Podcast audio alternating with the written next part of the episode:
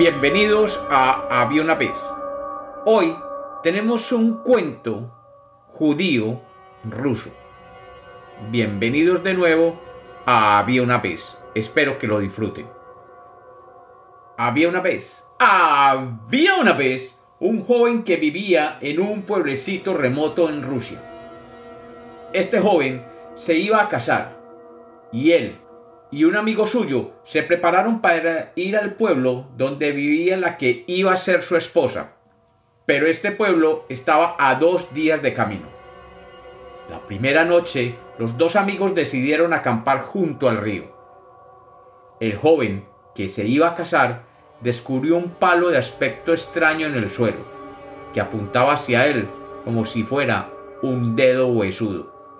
Él y su amigo comenzaron a hacer bromas sobre el palo que parecía un dedo huesudo sobresaliendo del suelo. Y el joven, que se iba a casar, tomó el anillo de oro del casamiento de su bolsillo y se lo puso al extraño palo. Luego empezaron a hacer la danza ceremonial alrededor del palo.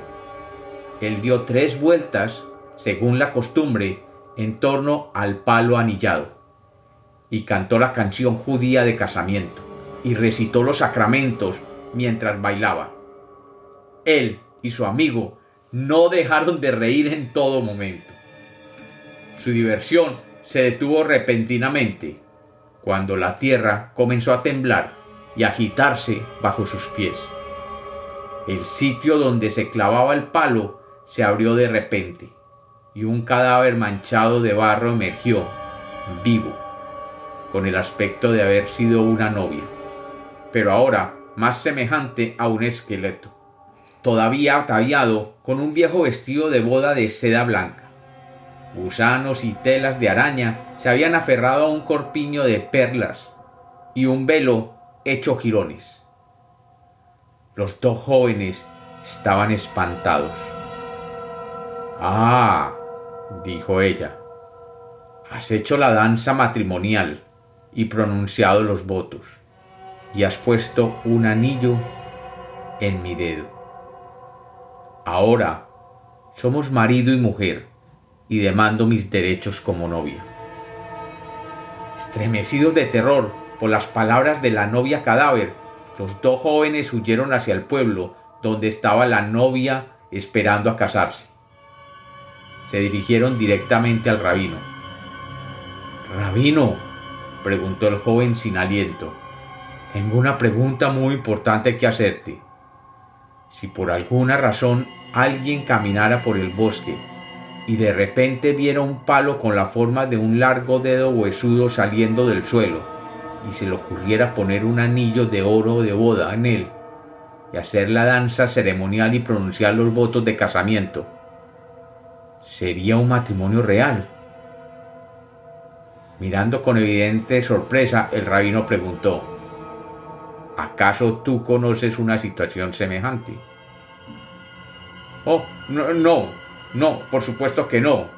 Es solo una pregunta hipotética. Acariciándose la barba el rabino, dijo, déjame pensar sobre eso. Y justo entonces una gran ventisca abrió la puerta de golpe y caminó hacia el interior la novia cadáver. Yo reivindico a este hombre como mi marido, pues ha colocado su anillo en mi dedo y pronunciado con solemnidad los votos matrimoniales, dijo ella, y mostró su dedo huesudo, en el que se veía el anillo de oro. El rabino, pensando, dijo, si esto es verdad, es algo muy serio tendré que consultar con los otros rabinos.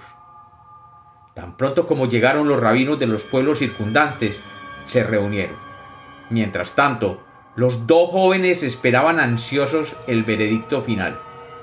La novia cadáver esperó en el porche dando golpecitos con el pie declarando, lo único que quiero es celebrar mi noche de bodas con mi marido. Aquellas escalofriantes palabras hicieron que se erizara todo el cuerpo del joven. Mientras los rabinos se reunían, la verdadera novia, la humana, llegó queriendo saber qué era todo ese escándalo. Cuando su prometido le explicó lo que había sucedido, ella, obviamente, comenzó a llorar. Oh, mi vida está arruinada. Todas mis esperanzas y sueños están destrozados. Nunca me casaré. Nunca tendré una familia. Justo entonces los rabinos salieron diciendo, ¿De verdad pusiste el anillo de oro en el dedo? Y bailaste además a su alrededor tres veces y pronunciaste los votos matrimoniales de principio a fin. Los dos jóvenes que se habían refugiado en una esquina lejana asintieron con la cabeza. Con una mirada seria, los rabinos volvieron a reunirse, y la joven novia volvió a llorar amargamente, mientras la novia cadáver se regodeaba por ahora en la perspectiva de tener su esperada noche de bodas. Después de un rato, los rabinos marcharon con solemnidad, tomaron sus asientos y anunciaron. Desde que pusiste el anillo de boda en el dedo de la novia cadáver, danzaste tres veces a su alrededor y recitaste los votos matrimoniales, hemos determinado que esto constituye una legítima ceremonia. Pese a eso, hemos decidido que los muertos no pueden reclamar sobre los seres vivos. Inmediatamente se escucharon suspiros y murmullos desde todas las esquinas, especialmente la joven novia, que respiraba por fin aliviada. La novia cadáver, sin embargo, aulló. ¡Oh! Ahí sí va mi última oportunidad en la vida. Nunca veré mis sueños realizados ahora. Se han perdido para siempre. Y cayó sobre el suelo era una visión patética. Un montón de huesos ataviados con ropajes de boda, tirados ahí, sin vida. Superada por la compasión hacia la novia cadáver, la joven novia se arrodilló y recogió hasta el último viejo hueso, con cuidado de no rasgar la ya estropeada seda. Y sosteniendo el cadáver junto a sí, medio cantando y medio murmurando, como si acunara a un niño, dijo, No te preocupes, pues yo viviré tus sueños por ti. Viviré tus esperanzas por ti.